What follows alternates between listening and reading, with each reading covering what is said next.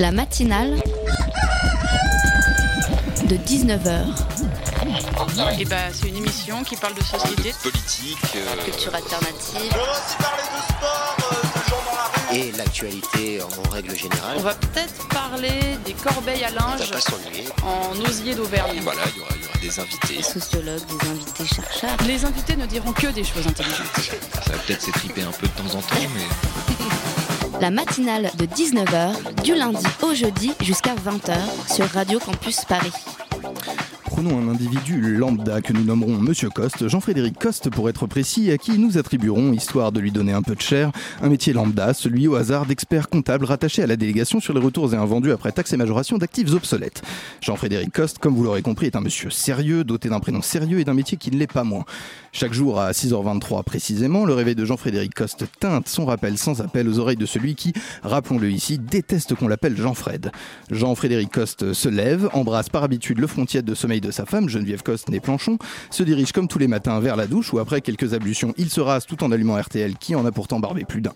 À 7h-5, Jean-Frédéric Coste avale sans ciller deux biscuits suédois au goût de polystyrène, boit son café après et après s'être assuré de la perfection de son nœud de cravate, attrape sa serviette en cuir, offerte pour ses 10 ans de poste à la délégation des retours invendus après taxes et majoration d'actifs obsolètes. À 7h10, très exactement, il sort de chez lui. Nous sommes le lundi 19 mars 2018 et mis à part le manteau de neige inattendu qui a recouvert sa lieu, c'est un 19 mars en tout point semblable aux autres 19 mars que Jean-Frédéric Coste a traversé ces dix dernières années sur le chemin de son travail.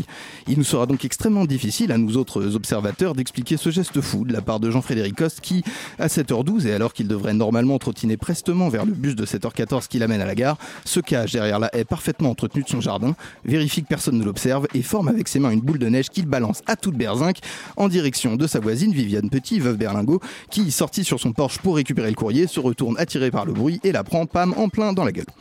Quelle est la motivation cachée derrière ce comportement qu'on pourrait aisément qualifier d'erratique Tentons cet ersatz de réponse. Sous le visage terne et froissé des comptables de banlieue, il y a des enfants qui sommeillent. La neige les réveille et c'est une très bonne chose. Vous écoutez le 93.9 FM. La matinale de 19h, le magazine de Radio Campus Paris. Au programme de cette matinale de 19h, éduquer contre la violence ignorante. Du 19 au 25 mars, c'est la semaine d'éducation contre le racisme et l'antisémitisme.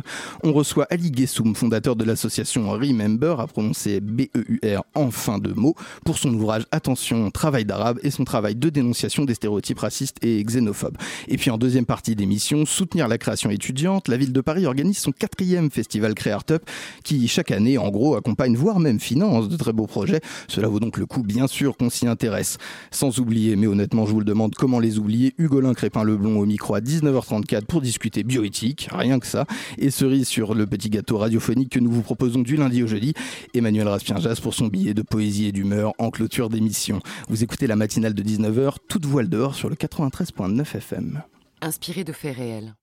Attention, ces propos et ces images peuvent choquer. Et comme d'hab, qui c'est qui fout le bordel? Les Arabes. De toute façon, c'est comme ça. hein. Ils sont tous agressifs. Ben ouais. C'est dans leur nature. Ils font aucun effort pour s'intégrer. Et puis de toute façon, ils sont pas comme nous. Non, mais vous êtes sérieux? Vous y croyez à ce que vous dites là? Le racisme, ça commence par des mots. Ça finit par des crachats, des coups, du sang. Réagissons, tous unis contre la haine.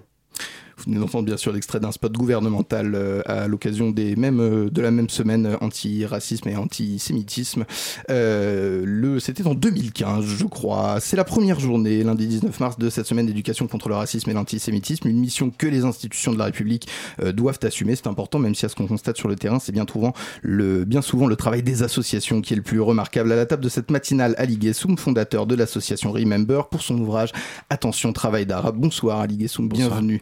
À mes côtés, vous l'aurez reconnu probablement, alors qu'il n'a même pas encore parlé, Simon Marie de la rédaction de Radio Campus Paris qui a lu votre ouvrage et avec qui je mènerai cet entretien. Bonsoir Simon. J'espère qu'on m'a reconnu, bonsoir. Mais j'espère bien, moi je vous reconnaîtrai parmi mille. Il y a une loi à l'IGESUM du 8 juillet 2013 sur la refondation euh, de l'école qui spécifie que cette même école doit faire acquérir à tous les élèves le respect de l'égalité, de, de l'égale dignité pardon, des êtres humains, de la liberté de conscience et de la laïcité. Elle vous paraît euh, refondée cette école depuis la loi de 2013 Refondé, euh, oui, c'est- plus que nécessaire. Un vaste sujet. Oui, c'est un vaste sujet, oui. Euh, J'imagine. Vous travaillez depuis combien de, combien de temps à cette, euh, à, cette question? Euh, Ça a pris plusieurs formes en plus. Il y a eu, il y a eu un déclic chez vous. Vous avez, vous avez défilé euh, à l'occasion d'une manifestation. C'était en décembre 1983. Oh, le déclic, c'est c'est une prise de conscience collective, en tout cas, de, de, de trouver euh, à travers euh, la marche des, une génération qui, comme moi, euh, est héritière de l'immigration Mhm. et qui, jusqu'à présent, était totalement absente, voire invisible, de, de- des médias ou de la vie euh, euh, telle qu'on pouvait se, se- se projeter à travers une visibilité médiatique ou, ou même institutionnelle. Et cette marche a été aussi essentielle parce qu'elle a, a été fondatrice en fait d'une prise de conscience d'une génération qui euh, en avait assez de, de, de subir euh, des, des, des ratonnades, des, violences policières. Il y a eu euh, des, drames avec des meurtres aussi qui ont, qui ont, qui ont été perpétués, qui ont commencé dans les années 70. hein, quoi. Ça, ça date pas de- des années 80, mais qui, euh, au bout de ce ras-le-bol, ça, ça a donné le, lieu à des émeutes qui ont eu lieu à, à Vénissieux, dans, dans la région lyonnaise. Donc des, grosses émeutes comme on en a connu aussi en 2005, pour d'autres raisons, enfin, pour des raisons semblables, mais euh, on va dire 30 ans après, qui était, qui, dire que les, les problèmes perduraient. Et euh, effectivement, donc à cette date-là, c'était euh, assez, euh, assez marquant pour moi qui avait 18 ans de me reconnaître dans, dans- cette démarche citoyenne qui n'exigeait qu'une chose très simple, en fait, c'est l'égalité de l'accès au droit. Alors vous marchez ce jour-là, euh, donc c'est euh, le jour, on l'a pas précisé, de la marche dite entre guillemets des beurs de décembre euh, 1983. Alors, Euh, juste, une- je vous interromps, parce que c'était, ça s'appelait la marche pour l'égalité contre le racisme. et elle a été requalifiée, donc moi-même je fais preuve de racisme. Eh bien, je vais quitter cette émission. Je vous présente mes excuses, je n'hésite pas à le faire. Comme quoi, le, Oui, il y a déjà ça la dent glissement dure, hein, en fait, d'ethniciser en fait, de, de- une, une- une démarche citoyenne Mm. qui regroupait beaucoup plus que des beurs, mais en fait. Mm, mais, euh, voilà, C'est la faute du monde. J'ai lu ça sur Le Monde, je le dis, je Mm. le précise. Libé aussi avait pas mal participé. Alors justement, euh, euh, sur cette marche d'égalité, euh, c'était donc il y a 30 ans, vous, vous la retrouvez cette, cette solidarité, ce, ce besoin d'aller ensemble aujourd'hui dans les générations aux côtés desquelles vous travaillez avec votre association? Oui, elle est, elle est très présente. Euh, cette volonté de, vivre ensemble, il y a plus qu'une volonté, il y a déjà il y a, des, choses factuelles. On, vit ensemble. On vit ensemble à l'école, on vit ensemble dans, le travail, on vit ensemble, on se croise dans la rue, on vit ensemble dans les manifestations culturelles, dans les mouvements sportifs. Après, il y a un petit, des fois, décalage entre la vie, avec ces exemples que j'ai cités, et puis euh, une certaine forme de visibilité qui est importante aussi, qui est est-ce que euh, est-ce qu'on vit ensemble à l'Assemblée nationale, est-ce qu'on vit ensemble à la télévision, est-ce qu'on vit ensemble au cinéma, est-ce qu'on vit ensemble dans le pouvoir économique? Bon, C'est-à-dire est-ce que véritablement il y a la même chose au quotidien euh, que dans les, euh, les symboles qui peuvent donner aussi entre la euh, vie et les instances représentatives. Ouais, il y a un petit, petit- un, petit, un petit décalage. Simon Marie. Euh, justement, par rapport aux outils du quotidien, euh, dans, dans le livre euh, Attention au travail d'arabe, vous utilisez notamment des marques. euh, je ne sais pas si je peux te dire, euh, il n'y a pas de spoil. Vous devez en donner trois, euh, Je- J'en donne trois. Allez, c'est parti. Donc, vous utilisez des marques. euh, adopte, un, adopte un mec devient adopte un djihadiste ou euh, iPad devient imam euh, ou des références à la pop culture. euh, Superman devient euh, musulman. Je sais pas si le but c'était de le prononcer Mm. comme ça. C'est assez drôle. Euh, et c'est c'est une façon de les rendre. Si euh, vous dites ça sans rire, ah oui, non, c'est- assez drôle. c'est assez- J'aurais dû faire comique. Euh, c'est une façon de les rendre accessibles à tous euh, au quotidien aussi, euh, ces, ces références-là, les, les caricaturer. euh. En fait, il y, a une vo- il y a une volonté de, de s'approprier des, des- des images, de détourner. Enfin, il y a, y a- dans ce travail-là, il est, il, est, il est assez vaste parce qu'il y a plusieurs, euh, plusieurs angles. Ceux, ceux- ceux que vous citez, effectivement, sont emprunts à des détournements parce que je trouve qu'il y a des socles sur lesquels on peut facilement faire des références dans la mémoire collective, beaucoup plus, euh, comment dire, moins élitistes et qui permettent à chacun de se retrouver à travers la publicité, le cinéma ou, les, ou le, euh, ou des réseaux sociaux, par exemple. Donc, euh, en prenant musulmane, euh, dire musulmane, sa mission est, quasi impossible, il faut s'envoler dans les sondages. Évidemment, on reprend un peu les codes des, des, des, des- des accroches de, de- films euh, de, des Marvel en, résumant un petit peu la, l'objectif du film ou un, un court résumé. Les publicités que vous, les annonceurs que vous, citez aussi, c'était une, manière de pas de faire un jeu de mots gratuit. Il faut qu'il faut ait du sens par rapport à, la thématique de l'éditorial, parce que en fait c'est vraiment comme des éditoriales. C'est, euh, je pense que si on a, un langage un petit peu trop élitiste, c'est compliqué de, s'adresser à tout le monde. Mon, objectif, en fait, c'était de, m'appuyer sur un socle comme ça, commun à tous, et qui, euh, relève de la culture populaire Mmh. Qui interpelle l'inconscient collectif. ouais. Également. Simon. Euh, pour euh, revenir euh, sur, le, sur le livre, vous relatez des faits qui parfois n'ont même pas 30 ans. euh, du point de vue du collectif, c'est un- il y a un travail de mémoire. Euh, à partir de quand euh, vous considérez que le travail de mémoire doit commencer euh, Ça doit commencer dès, dès qu'il y a des événements, euh, comme il y a 30 ans avec la marche euh, contre le racisme dont on parlait, euh, ou même récemment. euh, le- Ouais, je, je crois qu'il n'y a pas de curseur propre de dire à partir de 30 ans il faut en parler. Donc ça veut dire que ce qui est euh, euh, récent, qui date d'il y a deux ans, de, 5 ans, va, passer dans l'oubli. On va, attendre 30 ans pour, ou 25 ans pour pouvoir, l'évoquer. Non, il faut vraiment faire un travail, saisir sur le vif une, actualité. Il y a, une affiche. euh, que, j'ai voulu traiter immédiatement, c'est- lorsqu'un un, un- un enfant, une petite fille de 8 ans, a remis une banane à Christiane Taubira. Euh, j'ai pas attendu. euh, Enfin, c'est- c'était une, une- une réaction cutanée. euh, J'ai Mhm. tout de suite besoin de, de- de pouvoir le, en parler. Et, et Qu'est-ce que vous en avez fait? Une affiche qui, euh, qui montre une, une banane ouverte et qui, euh, c'est c'est pas une banane qui surgit d'une peau, c'est une flamme bleu, blanc, rouge. Mhm. Avec, Symbole du euh, Front National, je le dis. voilà. euh, Ça à reprend bien de cette, euh, cette image-là ouais, du, du Front National. Dans, dans cette image-là particulièrement, vous aviez bien repris euh, Oui, le, c'était- le style graphique. euh, C'était vraiment euh, là, là un, un clin d'œil plus qu'appuyé euh, à, à ce qui s'était passé à cette. à cette, euh, comme c'est assez choquant de voir que à 8 ans, on peut reproduire finalement quelque chose qui, qui, qui évidemment émane de, de- d'un conditionnement de parents, de, de, de- de militants. Et, et, et là, c'est pas 5 ans, c'est à Mhm. faire immédiatement. J'allais dire justement, il y a un travail à mener sur la, justement sur un public aussi jeune. Comment est-ce qu'on peut euh, travailler, réussir justement à faire progresser des idées euh, avec euh, des enfants qui n'ont pas, n'ont pas 10 ans? Je crois que il, y a des, images et des mots qui, sont à manier avec soin selon l'auditeur.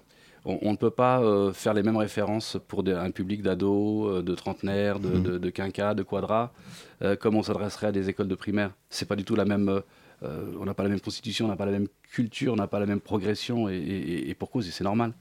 Donc, moi, dans mon approche, je ne m'adressais pas à des enfants de, on va dire, en dessous du collège. Hmm. Parce qu'il y a trop de références historiques et culturelles Qu'il faut qu'on n'a pas acquérir. encore, qu'il faut acquérir absolument. Euh, L'approche au niveau des primaires, je, elle est, euh, je pense à mon sens primordial, et même avant. hein, dire le, bien vivre ensemble et puis le, fait de, de, faire partie d'un tout euh, commence dans une, dans une éducation, dans une pédagogie euh, la maternelle. Mais ce sont d'autres outils, ce sont d'autres mots, c'est un- une autre forme d'accompagnement. On ne peut pas s'improviser dans un, encadrement d'enfants de, de, de, de 3 ans et passer de, de, ce cycle-là à, à des ados. Euh, L'approche que j'ai eue dans, le présent cas, ça concerne plus les adolescents et plus, évidemment. Vous restez avec nous, Ali Guessoum, pour la deuxième partie de cet entretien à suivre. On parlera de politique, de la gauche notamment. Tout de suite, les sélections musicales de Radio Campus Paris. Vous écoutez bien sûr la matinale de 19h.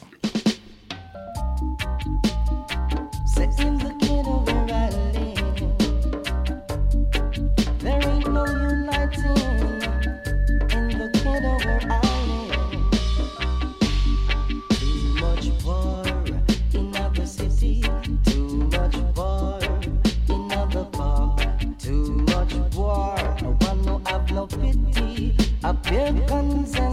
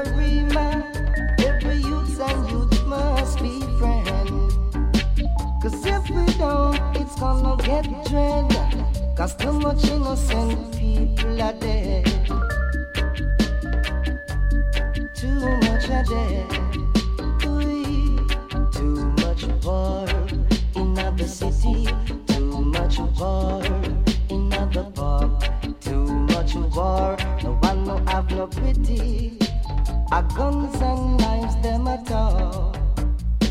Where is the love that once was around? Now it's lost and can't be found.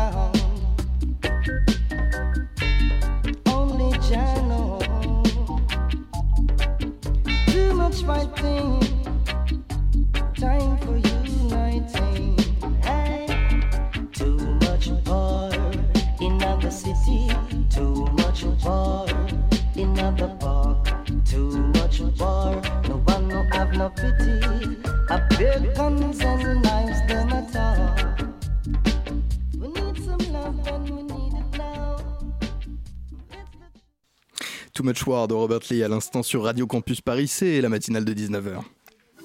La matinale de 19h, le magazine de Radio Campus Paris.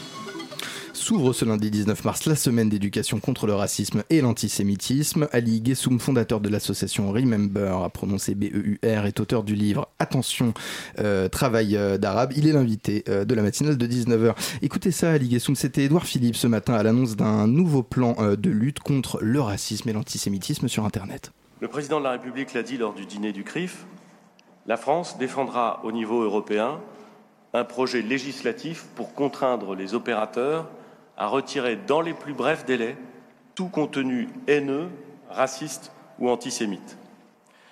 Ce projet devra permettre de construire le cadre juridique d'une responsabilité des plateformes.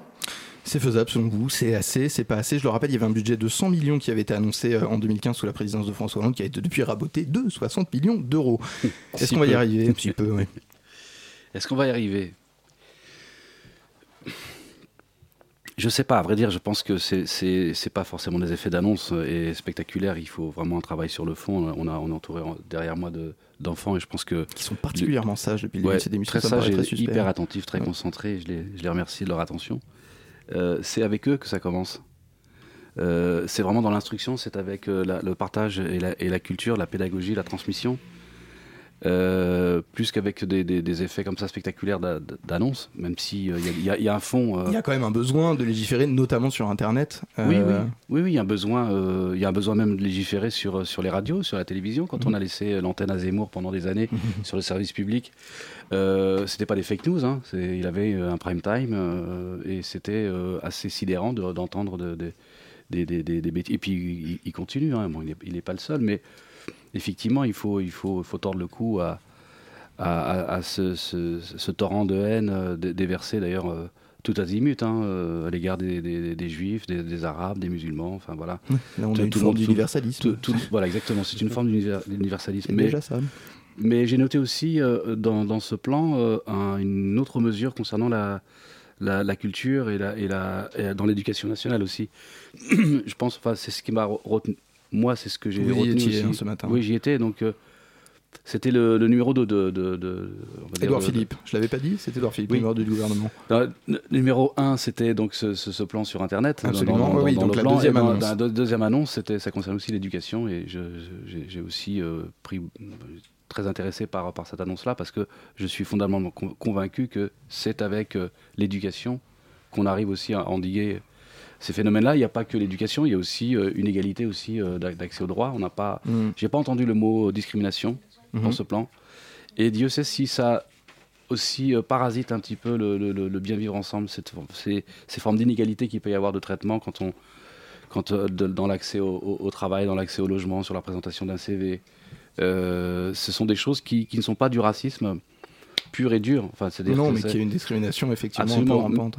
on n'a pas la preuve euh, formelle que- qu'il s'agit d'un acte raciste, mais pour autant, combien de gens ont ressenti des discriminations euh, lorsqu'ils sont présentés à un emploi et ça pollue aussi un sentiment de ne pas faire partie d'une famille, de ne pas faire partie d'une société, et ça peut aussi amener bah, des, des- des- des- des gamins ou des personnes dans un- une forme de radicalisation. Hmm. Et ça, c'est aussi une, une- une- c'est quelque chose qui a manqué dans le discours, je n'ai pas entendu, et c'est pour moi aussi un des, socles fondateurs du principe euh, d'égalité républicain. Alors, il y a aussi, euh, on le constate, moi je l'ai constaté, j'ai été professeur il y, a, il y a- il y a- il y a de cela une autre vie, on constate que les insultes racistes, euh, antisémites, euh, à l'école notamment, sont souvent, je l'ai constaté, minimisées par les adolescents qui vont vous répondre que finalement ils ne le pensaient pas et que par conséquent, euh, ça n'est donc pas aussi grave pour eux qu'une insulte dirigée voulue pour mettre en, en avant donc la, la couleur, la religion. Ça dénote un peu une certaine normalisation de ce langage dans la, dans la parole courante. Comment est-ce qu'on lutte contre ça Contre le fait que finalement ça devienne ce qui se dit à la récré, ce qui se dit entre nous, et c'est pas si grave parce qu'on sait qu'on s'aime bien tous, donc c'est pas un souci. Comment on lutte contre ça? C'est difficile, c'est ouais, ouais, hein. plus qu'une colle. là. Euh, effectivement, il faut, faut- faut, euh, dans, la, dans, dans le langage, il y a une banalisation en fait de la violence. La violence des, des mots euh, est banalisée parce que voilà, on peut, on peut s'insulter, on dire mais non, c'est- limite c'est pour de la fausse quoi. Mm. Mais sauf qu'il y a des relents aussi de, de- de- de choses qui sont beaucoup plus inquiétantes et qui, qui- qui ont, qui ont la dent dure. Et euh, on, on- on l'a vu sur, sur des. Moi, je l'ai je l'ai remarqué dans des. Parce qu'on m'arrive souvent de faire des, des interventions en classe, dans des, dans, dans des collèges ou des lycées, où les gamins s'insultent euh, pour plaisanter. Bien sûr. Hein, de- de- Moi de- j'insulte souvent Simon Marie d'ailleurs, enfin, c'est ce qu'on fait tous entre nous. Évidemment, j'en souffre énormément. Mais je pense qu'il faut prendre faut donner, donner Ouais. conscience que les mots peuvent faire mal. Il y a un travail sur, sur le langage qui est déterminant et qui passe aussi par. euh, Là, je, re- je reviens à, à l'accès euh, à, à l'éducation et puis à, à- à la culture. C'est euh, de, de- de savoir que des mots peuvent blesser parce qu'ils ont un fond aussi et que on, on serait bien inspiré de- d'inverser justement ces insultes-là. Donc, dans les, presque de pratiquer des jeux de rôle, de, enfin, des jeux de rôle. Vous me comprenez? C'est pas, c'est pas un jeu de mots. Pour se mettre justement dans la situation du, du- du- de, de la victime, quoi. C'est, euh, ce que font, s'emploient aussi les associations très, Mhm. Euh, très efficaces sur ce sujet, qui amènent les, les gamins dans des scénarios où ils se mettent dans, dans- dans ces postures-là. Je vous présente mes excuses Simon Marie, vous avez une question. Euh, oui, euh, dans les images euh, qui sont utilisées, donc du coup il y a énormément d'humour et on utilise des préjugés pour les dénoncer. Comme Dans le dites, livre Dans le. Pas dans le livre Je pensais que c'était dans le livre. Vous parlez de. de- J'ai dit le livre Vous J'ai- n'avez pas dit le livre. bah, c'est dans le livre en tout cas. C'est dans le livre, il faut le il faut que le sache. Euh, donc vous, non, vous utilisez des préjugés pour les dénoncer, euh, mais comme vous dites, il y a un humour gratuit qui, qui s'est fait. Et qu'est-ce que vous pensez de, de tous les humoristes qui qui rient, qui rient du qui sont euh, qui utilisent des préjugés mais qui en rient de manière assez gratuite? Vous en pensez quoi de, de cette nuance Kev euh, Kev Adams, euh, particulièrement insultant euh, sur, sur cette question. Ouais, envers la je- communauté asiatique. J'ai, j'ai, je verse une petite larme en pensant à des proches. Et ça, clairement. Je sais pas si c'est une réponse, mais je, je- j'ai biberonné avec euh, des humoristes qui, qui ont une, une grandeur d'âme, une profondeur comme, comme, comme des proches ou, ou, ou Coluche, pour, ou Bedos, même quand il avait commencé avec Vacances à Marrakech, par exemple. Euh, mais c'était une époque où les gens avaient. Enfin, c'était des, des- des grands artistes d'abord, des auteurs aussi, qui, euh, qui étaient, euh, je pense, d'une autre profondeur. Et il y a, voilà, il y a 40 ans qui sont passés, maintenant, l'humour est devenu un business, quasiment. Enfin, je veux dire, c'est, c'est, on fait un, c'est marketingisé, on va faire un humour pour, euh, pour tel segment, pour telle, telle, telle cible, et presque comme pour des yaourts. Et, et, euh, je je sais pas trop quoi en penser, en fait. Je suis pas très, très. euh, je suis pas un grand consommateur de, de- de ce type d'humour, quoi. Il y a- une marchandisation, en fait, de, de- cet outil. Bah, c'est la vanne pour la vanne. Il y a pas, il y a beaucoup moins de, de, de voilà de, sens c'est moi ça Donc ça n'a même pas de sens euh, raciste finalement euh, d'utiliser ces préjugés-là. quoi. C'est que du business selon vous. bah, ça reproduit les mêmes conneries qu'on entend à la cour de récré en fait Ouais.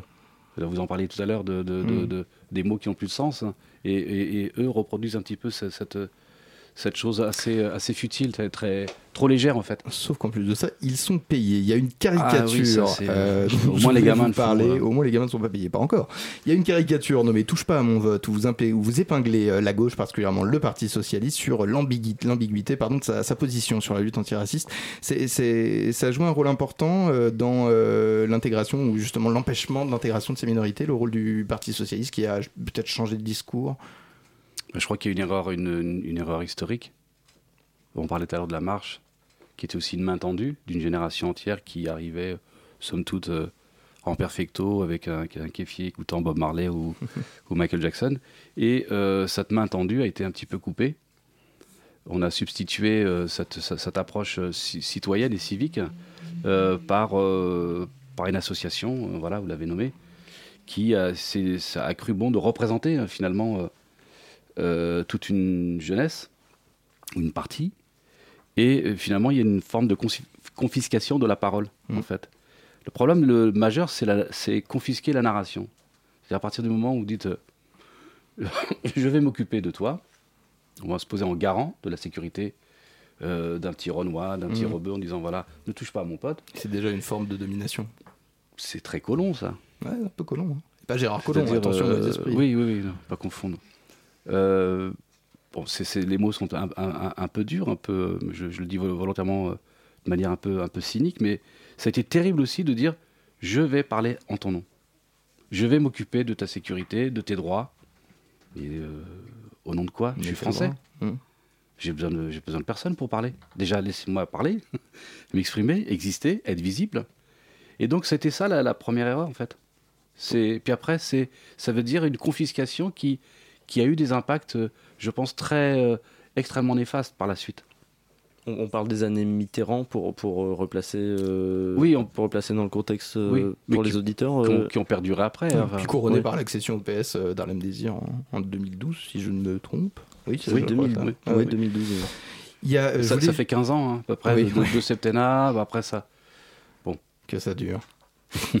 Votre exposition euh, du même nom, Attention Travail d'Arabe, a fait partie d'un dispositif plus large, justement. On parlait de redonner la parole euh, aux communautés et aux citoyens qui sont directement touchés euh, par ces phénomènes de racisme, d'exclusion. C'est un outil pédagogique, téléphone arabe, qui donnait la parole aux habitants des quartiers populaires, justement. Je voulais simplement vous demander quel était leur message le plus prégnant? Qu'est-ce que vous avez entendu le plus? Qu'est-ce qui, si vous pouviez vous faire leur porte-voix aujourd'hui? Bah, de, se dire qu'est-ce qu'il faut faire de plus pour être français. La, la- la communauté, par exemple, musulmane, est, est l'une des communautés qui a le- où il y a le plus de mariages mixtes. Alors, c'est des statistiques formelles, hein, fait, qui sont, qui sont, c'est l'ordre du factuel, c'est pas des, des, des, des, des on-dit, hein. Euh, il y a des générations entières depuis la Première Guerre mondiale et même avant. Il faut savoir que la première, la grande, grande partie, première grande migration, en fait, c'est la Première Guerre mondiale. On va fêter le centenaire de 1918. Euh, Il y a des coloniaux, des soldats coloniaux qu'on a, on a été chercher euh, euh, du Maghreb, de, de- de- de l'Afrique, l'Afrique noire aussi, de l'Indochine, pour, pour, pour sauver et, et- et défendre les couleurs de la patrie. Donc ça fait un siècle, pour certains, qu'il y a une appartenance au territoire, Mm. à l'histoire. Et que le sang est versé. Que le sang est versé. Alors de, de, de, de 1914 à, à- à maintenant euh, Pogba, euh, enfin on a toujours des... des, des Qui a des- sué, lui aussi, pour la France. Oui. Mais je veux dire, des générations entières séculaires maintenant euh, de- d'enfants nés sur le territoire et qui n'ont pas à justifier davantage d'être français. Et est-ce que c'est est-ce que c'est normal d'avoir à- c'est ce c'est ce qu'on me renvoie un petit peu dans, dans, dans, dans les témoignages c'est euh, on, on renvoie une couleur de peau y compris même pour des citoyens en- je vais prendre un exemple euh, une, une, une femme euh, antillaise euh, quand on lui a posé la question si, si elle se considérait comme fran- française spontanément elle a dit non Mm. je suis né euh, en, en Guadeloupe pourquoi vous vous sentez pas française? Parce que à chaque fois qu'on m'arrête dans la rue, on me demande mes papiers. Et j'ai beau présenter ma carte d'identité, on me demande où je suis né. Donc ça ne suffit pas de présenter une carte d'identité française, il faut justifier d'où on vient. Mhm. Chose qu'on ne demanderait pas, euh, voilà, une, Justification personne- constante. ouais, absolument. Forme- une, personne de couleur blanche. euh. Donc il y a, il y a ce, ce- ce- ce fardeau un petit peu de, de, de avoir à se justifier malgré, malgré des droits civiques, malgré euh, des études, malgré des compétences. Euh, voilà, c'est ce qui, ce qui revient souvent, quoi. C'est un beau combat, celui que vous menez. Merci à vous, Ali Guessoum. Je vous remercie. Euh, je le rappelle, votre livre Attention, Travail d'arabe est disponible aux éditions Atlante. Quelques minutes de musique, vous le méritez. Puis on parle bioéthique, tant qu'à faire. Avec Hugolin Crépin-Leblond, vous écoutez le 93.9 FM. Les enfants peuvent faire du bruit. Hop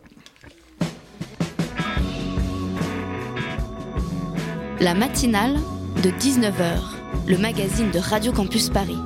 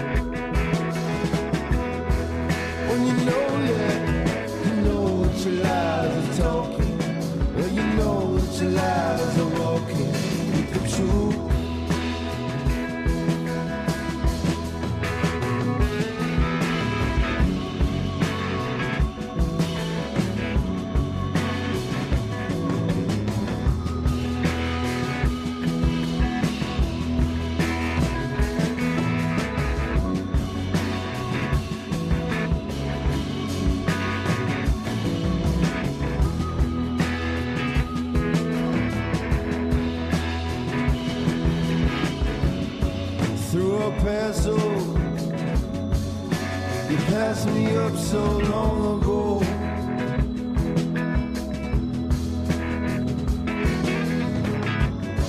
It was a hard and corny blow. I've been denied. It's when you know that, you know that your lies are talking. When you know that your lies are walking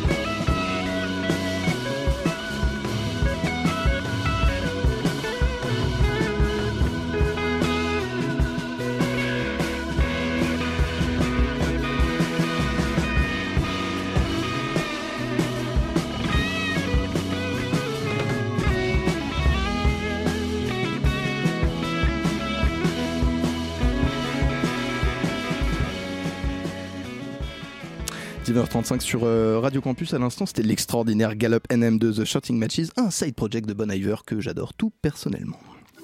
La matinale de 19h, le magazine de Radio Campus Paris. Notre ami Golin Crépin Leblon s'est euh, glissé à la faveur euh, d'une euh, petite coupure musicale dans ses studios. Tu, tu as une confession à nous faire. Oui, oui, François, c'est dur à dire, mais oui, c'est dur à entendre, je sais, mais oui, je suis abonné à la newsletter de la Manif pour tous. Effectivement, ça fait mal, mais enfin, Golin. Pourquoi? Eh bien, qui sait, peut-être que j'étais ivre, mais ce qui est sûr, c'est que de temps en temps, je lis leurs articles et ça me fait rire, donc voilà. Mais la semaine dernière, j'ai vu surgir dans ma zone de spam de mail euh, le mail suivant État généraux de la bioéthique, toutes les informations pour participer. Ah, c'est très sérieux. Absolument. La bioéthique, c'est important. La première moitié du XXe siècle a quand même globalement prouvé que la science, quand on lui donne pas des règles morales, eh ben, elle peut très très vite pencher d'une côté un petit peu bizarre. Ouais, voilà, ouais, les Mhm. services d'unitéologie à base de race supérieure. euh, Bon, coucou Oui. l'unité 731. Oui, voilà. Donc à la fin, en 1947, on a quand même fait un code de Nuremberg qui régule fortement les expérimentations scientifiques, tout ça, tout ça. Après la guerre, à partir des années 60, la société se libéralise, les mœurs évoluent, contraception, avortement, minorité sexuelle, su- suicide assisté. Et si on rajoute à tout ça euh, des tests sur les clonages, les manipulations génétiques, il fallait quand Comme la même brebis voilà, un peu se pencher sur la question. Donc en France, on fait ça à partir des années 80, une série de lois euh, qui s'ensuit. Et aujourd'hui, il y a une grande loi qui s'appelle la loi sur la bioéthique et qui doit être révisée tous les 7 ans pour rester en phase avec son époque, autant sur le plan sociétal que scientifique. Et les 7 ans, justement, prennent fin cette année. Absolument. Et Emmanuel Macron avait promis un grand débat citoyen. Exactement. Et donc ça nous ramène à mon histoire de la newsletter dont je vous avais, dont je vais vous tout de suite vous citer la première phrase. Vous pensez que l'enfant a besoin d'un père et d'une mère? Vous pensez que le droit le plus vulnérable doit être protégé? Vous êtes inquiet à l'idée que l'État institue et organise euh, la conception volontaire d'enfants orphelins et de pères Vous souhaitez empêcher tout cela? C'est le moment d'agir en participant aux États généraux de la Mmh. bioéthique. Mmh. Voilà, voilà, on est un peu mal. Ils vont tout nous saccager les cons.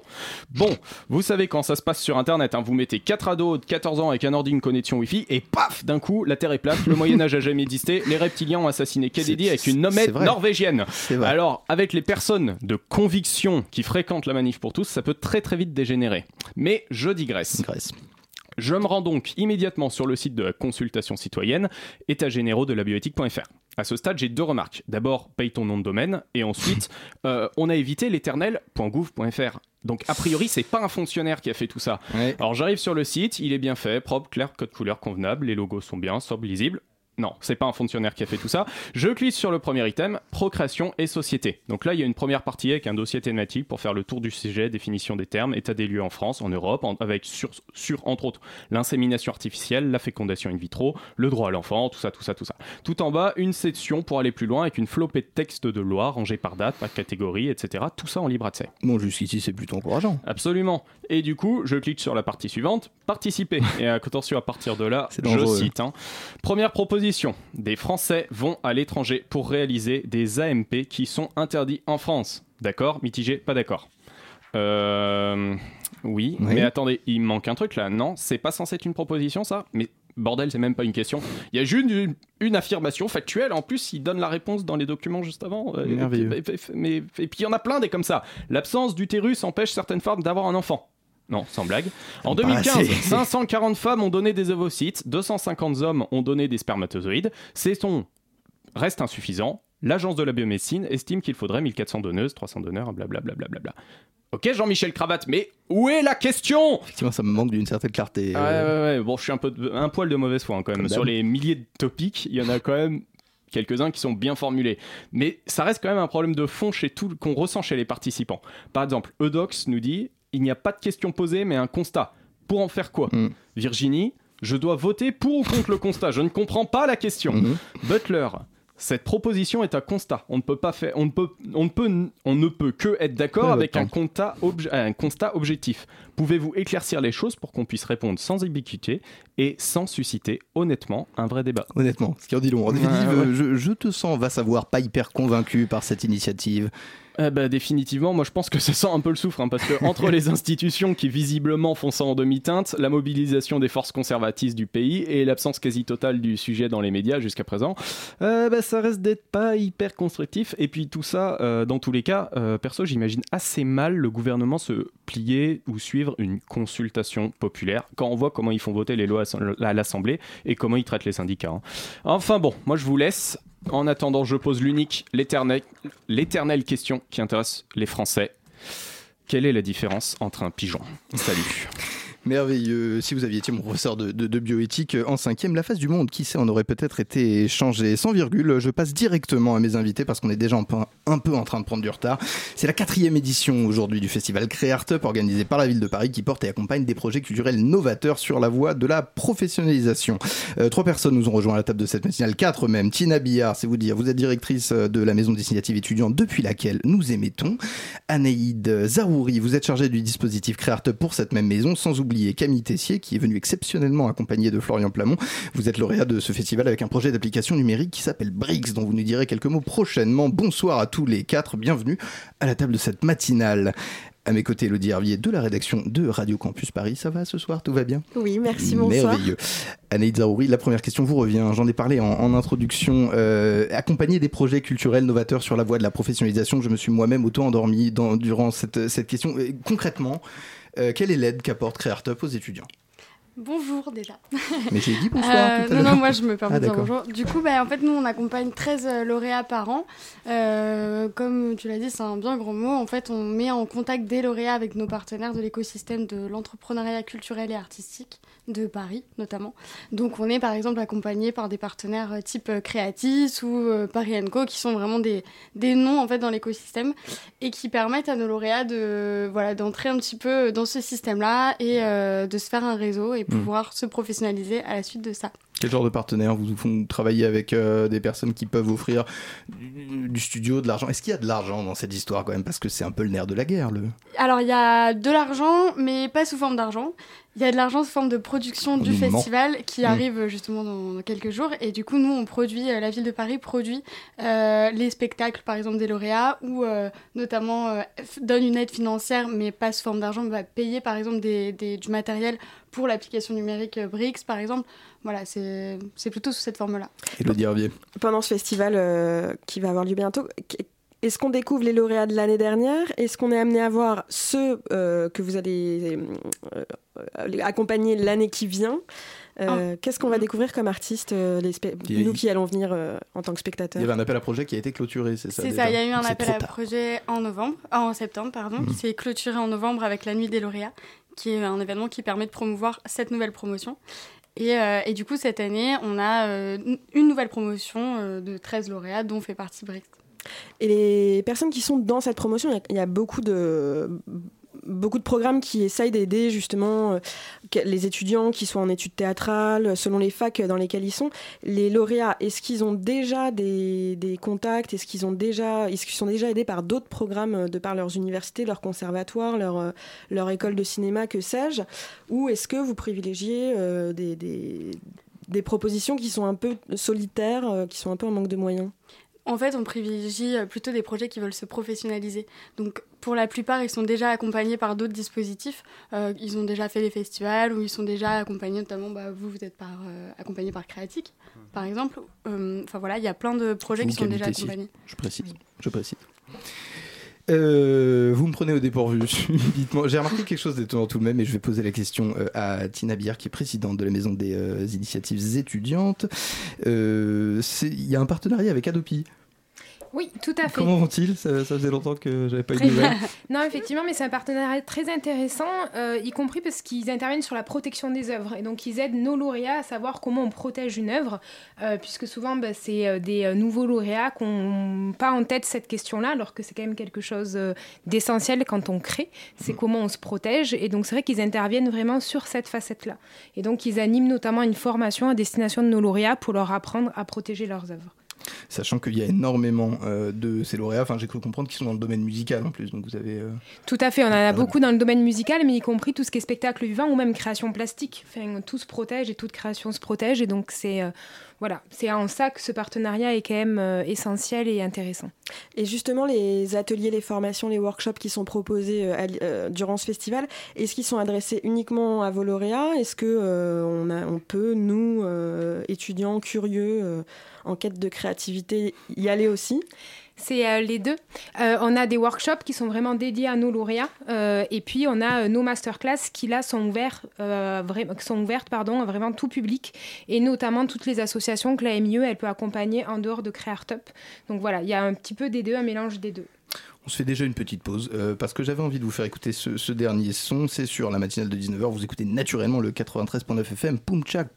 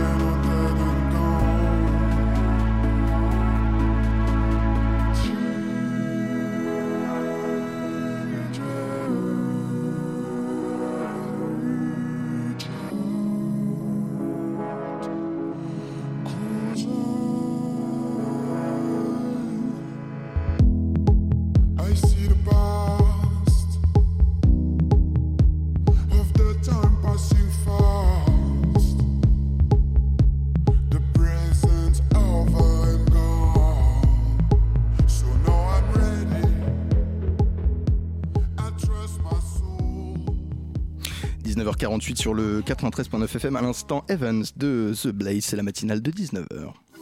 La matinale de 19h, le magazine de Radio Campus Paris. On n'avait pas encore donné les dates. Le festival Créartop dédié à la création étudiante se tient du 23 au 25, ma- au 25 mars euh, pardon, à Paris. C'est partagé entre euh, la Tour des Dames dans le 9e arrondissement et le point éphémère qui est au quai de Valmy. Les étudiants qui nous écoutent le connaissent bien, ces ivrognes. La matinale de 19h reçoit Tina Billard, directrice de la Maison des initiatives étudiantes, Anaïs Zarouri, chargée euh, du dispositif Créartop et Camille Tessier, accompagnée de Florent Plamont. Ils sont lauréats du festival. Elodie Hervier, vous aviez une question, je vous sens c'est- comment ça s'est passé du coup l'appel à projet Qu'est-ce qui selon vous a motivé euh, le fait que vous- aujourd'hui vous soyez lauréat? Celle-là, elle est pour Florian et Camille Tessier. Alors, euh, alors en fait, nous, on, était- on était incubés avec Paris Co. Et c'est donc dans ce cadre-là qu'on a entendu Vous parler du festival. Oui, c'est ça. Donc De en fait, manière, on est euh, accompagné pour créer euh, une entreprise autour d'un projet. Euh, donc un projet qui justement euh, vise à valoriser la culture. Et donc on a pensé que ce festival pouvait euh, nous intéresser. Euh, et dans ce cadre-là, on met en place euh, une, une sorte de chasse au trésor à travers le 10e arrondissement euh, qui permet de, bah, de découvrir la ville un peu d'une autre façon que euh, ce dont on a l'habitude euh, en général. Ça se passe avec le smartphone C'est en numérique? Exactement. En Ah, c'est une application. Oui, moi, je vais vous la demander en utilisant un vocabulaire très start-upper de me la pitcher, euh, cette, euh, Alors, cette appli. eh ben, c'est une application qu'on a développée euh, spécifiquement pour le festival. Euh, et c'est en fait une sorte de feuille de route numérique qui permet euh, à chacun de, se, de vagabonder dans la ville euh, en résolvant des énigmes qu'on va placer dans le 10e arrondissement.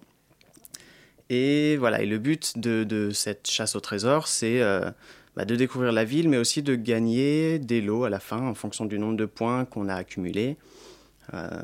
Voilà. Camille Tessier, euh, je vous vois pas parler depuis tout à l'heure, ça m'énerve. On va attirer l'attention euh, des deux invités ailleurs. Une aurore boréale, regardez par là. Camille Tessier, vous êtes plutôt satisfaite de cet accompagnement? Comment vous pouvez nous le. On est entre nous, ça va Ils vous traitent bien Vous mangez euh, votre Oui, oui, non, vraiment, ils nous traitent bien. Surtout que nous, on sort juste des études et on n'est pas euh, forcément euh, formé à l'entrepreneuriat. Euh, donc oui, le festival Créatop, en ça, c'est super intéressant pour l'accompagnement qu'ils nous nous, notamment pour pitcher nos projets. Euh, ils nous accompagnent euh, aussi, euh, ben, comme vous l'avez dit, sur la protection de nos œuvres. Et pour nous, ce qui a été surtout aussi très intéressant, c'est que ça nous a permis de créer un partenariat avec d'autres lauréats. Et euh, bah, dans ce sens-là, c'est super cool pour nous parce que c'est une personne qui nous aide aussi à développer notre entreprise à côté. D'accord, ouais, il y, a une- il y a une communication entre les lauréats. il y a Ouais, un- ouais, énormément, ouais. Ça bouge. Mm. C'est très disruptif. Comme, euh, t'as vu, j'utilise des mots très start-up. Et, et sur la- sur l'aspect culturel, dans l'application euh, BRICS dont vous parlez, quelle, euh, quelle œuvre euh, vous avez envie de mettre en valeur? Quelle, euh, quelle vision de la culture euh, vous En défendez? fait, ce qu'on a fait, c'est qu'on a voulu un peu, euh, pas réinterpréter, mais euh, transformer un peu le 10e arrondissement à travers euh, l'Histoire sans fin, un livre qui, avait, qui a été écrit en 1979 par Michael Ende. Elle a pris des notes. Oui, j'ai pris des dis, notes, j'étais plus sûre de la date, je voulais pas Ouais, me tromper. je Et regardais ça a été. animé, moi, quand j'étais Mais enfant. voilà, exactement, ça a été adapté en film et en série dans les années Mhm. 90. Donc tout le monde se souvient du Chien Dragon, euh. Falcor. Donc voilà, on, on décide, enfin, on a décidé de, de- Oui, la chasse au trésor, en fait, c'est sur cette thématique-là de l'histoire sans fin. Anaïs Zarouri, vous êtes en train de textoter sur votre portable. je dis tout à l'antenne, moi c'est une liberté. Avec un de lauréat. Parfait. Euh, Est-ce que vous pouvez, petit 1, parler dans le micro, et euh, petit 2, si possible, nous, nous, nous expliquer un peu ce qui va se passer durant d'abord ces 23 et 24 dans le 9e et 24 et 25, euh, quai de Valmy au point éphémère. Alors, il va se passer pardon, plein de choses. On va d'abord euh, voir, on va d'abord ouvrir le festival euh, avec un concert de jazz, donc euh, vendredi. Ensuite, on aura aussi des focus sur nos lauréats plutôt entrepreneurs. Et puis, on terminera par une performance artistique du Festival de l'engagement. Donc, je vous en dis pas plus parce que c'est une surprise dans la salle d'exposition de la Tour des Dames. Le samedi, on sera plutôt sur une journée un peu focus spectacle vivant, donc à la Tour des Dames. Euh, avec deux spectacles, trois spectacles. donc- Métro euh, Trinité Sienne-Nord, ça C'est ça. Donc, en il y a sens. deux spectacles un peu euh, format classique avec un- du public et la scène. Et puis un spectacle assez novateur euh, sous un parachute, un spectacle pour un spectateur. J'en dis pas plus. Pareil. Vous, vous n'en dites pas plus, d'autant plus qu'il me reste une minute euh, Très bien. pour vous prévenir qu'effectivement trois dates, deux lieux, je le redis une prochaine fois, 20 une nouvelle fois, pardon, 24, 25, euh, 23, 24, 25 à, à la Tour des Dames, métro Trinité des Siennes d'Or et au point éphémère sur le quai de Valmy. Je vois que Tina Billard se penche sur un micro, elle a la parole. Et c'est gratuit. Et c'est Donc sur naturellement gratuit. créartop.com, vous pouvez prendre vos passes pour le festival. N'hésitez pas, soyez nombreux, déplacez-vous, ça vous fera euh, la balade. Vous restez avec nous tous les trois, c'est l'heure naturellement de la chronique d'Emmanuel Raspien-Jazz, vers qui je me tourne avec toute l'agilité du lapin de Garenne fuyant un, un- un prédateur. Allez hop, fini les bêtises, euh, les petits rires de connivence et l'humour potache. Mon chroniqueur adoré, Manuel Raspien-Jazz, est de retour après l'une de ses trop fréquentes éclipses. Et je sens que cette fois, fouin de Gaudriol, mon swaggy veut nous parler d'émotions. Emmanuel, à toi le studio, laisse parler ton cœur. C'est Bon, en votre fait, euh, ça a très peu de conversation à cœur quand on le laisse parler. Donc, euh, je te le demande, François. Peut-on être ému par un col roulé? Véritable question. Un col roulé, tu dis eh bien, c'est-à-dire que est-ce que ça comment ça va Emmanuel? Tu vas pleurer dans un rayon prêt à porter devant un pull à grosse maille? Comment? Oh, Putain, tu salis tout, François. Oui, tu m'as bien entendu, un col roulé m'a ému il y a quelques jours. Au moins autant que celui qu'il portait et le message qu'il cherchait à faire passer. Alors me regarde pas avec ses gros yeux, je m'explique. Si, comme moi, vous arpentez le no man's land des réseaux sociaux en cherchant à nourrir votre militantisme passif de toutes les indignations de notre époque et prodigue, vous ne pouvez pas être passé à côté du dernier discours viral du député François Ruffin à l'Assemblée nationale, il y a une semaine environ. Encore étude chronique de gauche. ça. C'est ça, exactement. On me paye pour ça. hein, de toute Ouais. façon. Un petit discours. 5 minutes de prise de parole, la même durée que cette chronique. 5 minutes pour laisser entendre une colère froide et redonner une existence aux invisibles sous-tiers des palais d'une république qui ne baisse même pas les yeux jusqu'à elle. Donc les femmes de ménage, de chambre, les dames pipi dont le travail est de faire place nette. Comme l'a si justement rappelé François Ruffin, le propre de la propreté, eh ben, c'est qu'on ne la voit pas. Alors on le sait, les colères les plus belles sont toujours les plus tristes et de fait les moins bruyantes. Depuis bientôt un an que les voix dissidentes sont étouffées par le vacarme organisé de la grande kermesse macroniste, cette sinistre caravane du Tour de France lancée à pleine vitesse sur les routes du pays pour mieux faucher les badauds entassés sur le bas-côté dans l'espoir de recevoir un peu de l'insolente réussite des vainqueurs, au milieu de la vulgarité assourdissante des brutes qui nous gouvernent, Ruffin aurait pu hurler cette colère pour espérer se faire entendre. Et franchement, qui aurait pu lui en vouloir? Dans cette radio de gauchiste, en tout cas, pas grand monde. Au lieu de quoi, il a posé doucement sa... Eh oui, mais ça commence à se savoir, tu sais. Au lieu de quoi, il a posé doucement sa parole sur le pupitre intimidant du perchoir de l'Assemblée, comme s'il dépliait un papier qu'il avait froissé rageusement et jeté à l'autre bout de la pièce quelques minutes plus tôt, en se disant à quoi bon, qui écoutera et qui convaincre. Un papier qu'il serait tout de même allé rechercher en se disant qu'il valait mieux parler dans le vide que de ne pas parler du tout. Parce que c'est ça dans ce discours sur les conditions de travail indignes des travailleuses précaires de la représentation nationale qui émeut. En plus de ce col roulé que l'on devine bon marché sans qu'il se transforme en déguisement démago sur les épaules de Ruffin et déformé d'avoir été trop souvent enfilé puis retiré au cours de meetings dans des salles municipales surchauffées. C'est cette parole butée, c'est le son de cette voix qui ne veut pas se taire pendant que la Startup Nation n'en finit plus de se griser dans la célébration interminable de son succès de mai dernier, comme si le palais de Bourbon était devenu une arrière-salle de la Rotonde.